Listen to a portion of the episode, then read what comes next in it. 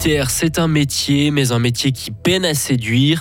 2022 a été une sacrée année pour la culture de betterave sucrière et Gauthieron n'a plus le droit à l'erreur. Les Fribourgeois se rendent au Tessin pour y affronter Ambri Piotta. Un temps nuageux qui va nous changer de ces derniers jours. Hein. Le week-end, par contre, lui s'annonce assez ensoleillé. Nous sommes vendredi 17 février 2023. Hugo Savary, bonjour. Bonjour Mike, bonjour à toutes et à tous. Pourquoi ne pas devenir ingénieur, designer ou encore militaire Comme tous les ans, le canton de Fribourg organisait ses journées d'information sur les professions universitaires, mais pas seulement, puisqu'au milieu des conférences, les jeunes fribourgeois pouvaient découvrir le métier de militaire, un métier trop méconnu et qui ne séduit pas assez selon Alain Berisville, lieutenant-colonel dans l'armée suisse. Actuellement, on perd beaucoup, un peu trop, à notre goût, de militaires parce que les conditions cadres financières notamment, la durée du travail, euh, a augmenté et bien entendu l'attractivité au-delà de la motivation intrinsèque est réduite. Ça a des contraintes sur la vie familiale, sur la vie associative. Donc on a parfois des gens qui font quelques années, qui ensuite repartent dans le privé, mais on a historiquement, depuis la création de l'armée fédérale en 1874, on a toujours manqué de militaires de carrière. Une centaine d'étudiants ont participé à la conférence et en moyenne, une à deux personnes ayant assisté à ce genre de présentation deviennent militaires de carrière. La dépollution des terrains de Nespresso coûtera 4 700 000 de plus à la ville de Romont. Le Conseil général de la ville a accepté à une très large majorité hier de payer ces frais supplémentaires. Cette somme s'ajoute aux près de 4 millions de francs qui ont déjà été versés ces dix dernières années. Le prix total de cet assainissement est proche du double des estimations de 2013. En contrepartie, la commune glanoise n'aura plus à se soucier à l'avenir d'éventuels frais de dépollution, alors que l'accord signé en 2012 avec Nespresso prévoit voyait qu'il soit à la charge de la commune jusqu'en 2037. Après une année 2021 catastrophique, 2022 euh, redonne le sourire aux producteurs fribourgeois de betteraves à sucre. Moins d'insectes et de maladies dans les cultures grâce au soleil et à la sécheresse.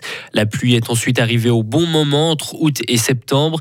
Résultat, les rendements en 2022 ont été de 84 tonnes de betteraves à l'hectare, soit une vingtaine de tonnes de plus qu'en 2021. Autre signal positif, le prix de vente a été revu à la hausse cet été une tonne de betterave a pu être vendue 8 francs de plus.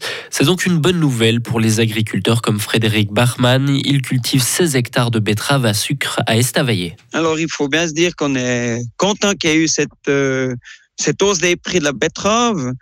Mais il faut aussi s'attendre qu'en 2022, tout a augmenté, les intrants ont augmenté, le carburant a augmenté, et tout ça, ça nous donne toujours un petit peu plus envie d'en faire, mais il y a toujours encore d'autres contraintes qui sont actuellement sur le marché et puis qui pourraient poser problème à de nouveaux producteurs avec une culture de la betterave. C'est aussi une culture qui est assez demandeur de soins si on veut la conduire correctement pour arriver à des rendements. Quant à la teneur en sucre des betteraves en 2022, elle a été d'un peu plus de 15% en moyenne, une valeur qui a de l'importance. Le prix des betteraves baisse quand ce seuil de 15% n'est pas atteint. Nouveau vent de panique au palais fédéral. Un objet suspect a entraîné le bouclage d'une rue devant le Parlement hier soir à Berne. Le bâtiment ouest a également dû être évacué.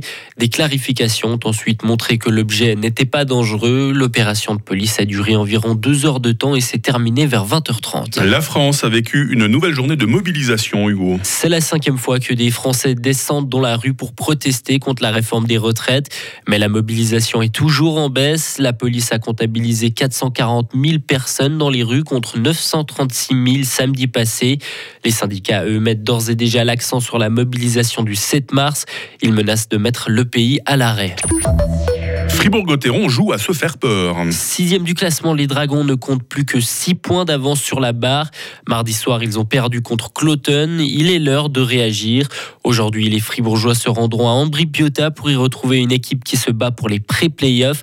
La lutte fait rage, comme l'explique l'entraîneur de Gotteron, Christian Dubé. Il y a quoi, une dizaine d'équipes qui se battent présentement pour la même chose. Donc, euh, Cloton, ils se battent pour le restant en play-playoff, essayer de monter plus haut. Nous, on essaye pour monter plus haut. Lausanne, Ambri, Lugano, Berne, tout le monde. Tout le monde se bat donc, euh, si les gars ne réalisent pas ça, ben, je leur ai dit, très honnêtement, on va se retrouver en play-playoff. C'est ce que je vous dise. On est en bonne position et tout, mais si vous jouez euh, un tiers sur deux ou un match sur deux, ça marche pas.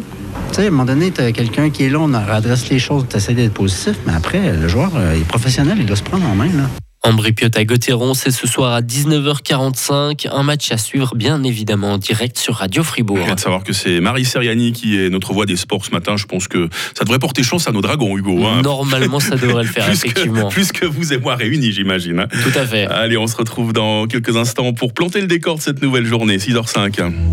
Retrouvez toute l'info sur frappe et frappe.ca.